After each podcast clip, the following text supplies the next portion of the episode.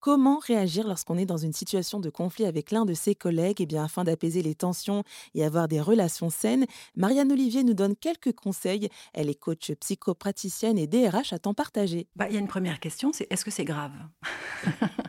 Est-ce que c'est si grave que ça? Bon, si effectivement c'est envahissant et que ça devient euh, grave, soit pour vous-même ou soit pour le, collectif, euh, bah, c'est important de d'abord regarder qu'est-ce qui se joue dans la relation finalement, est-ce que cette personne, elle me fait penser à euh, mon père, ma mère, euh, mon instinct que j'ai pas pu supporter, enfin bref, toutes les personnes de notre histoire qui nous ont été euh, désagréables ou, des personnes, dans le fond, qui m'ont fait du mal.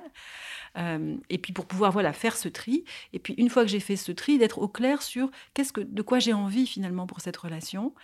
Et puis ensuite, bon alors voilà, il y a plein de techniques hein, qui existent hein, sur la communication non violente, sur la relation, etc. Mais dans le fond, quand on a une intention à peu près claire, qu'on ne cherche pas à convaincre l'autre et qu'on accepte finalement de ne pas être dans un rapport de force, euh, c'est-à-dire d'être vraiment dans la simplicité de la relation en disant moi j'ai juste envie que ça se passe bien, euh, en acceptant d'écouter l'autre aussi dans ce qu'il vit, dans, ce qu'il peut-être il a à nous reprocher. Euh, bon, ben voilà, on a fait quand même une grande partie du chemin.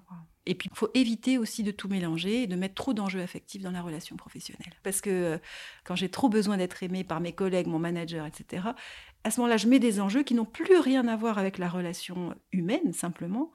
Et c'est là que les choses se gâtent, quoi. Parce que, parce que bah, évidemment, dès que ça devient affectif, bien les, ennuis commencent quoi parce que parce que c'est pas le lieu parce que c'est parce que le rapport à l'entreprise et le rapport au travail se fait dans le cadre d'un contrat donc c'est vrai qu'on peut avoir des bonnes relations mais ça reste une relation au travail qui, n'a rien à voir avec une relation amicale ou une relation euh, affective quelconque. Donc, euh, et ça, ça demande effectivement de développer sa maturité personnelle, affective et son autonomie affective. C'était Marianne Olivier, coach psychopraticienne et DRH à temps partagé.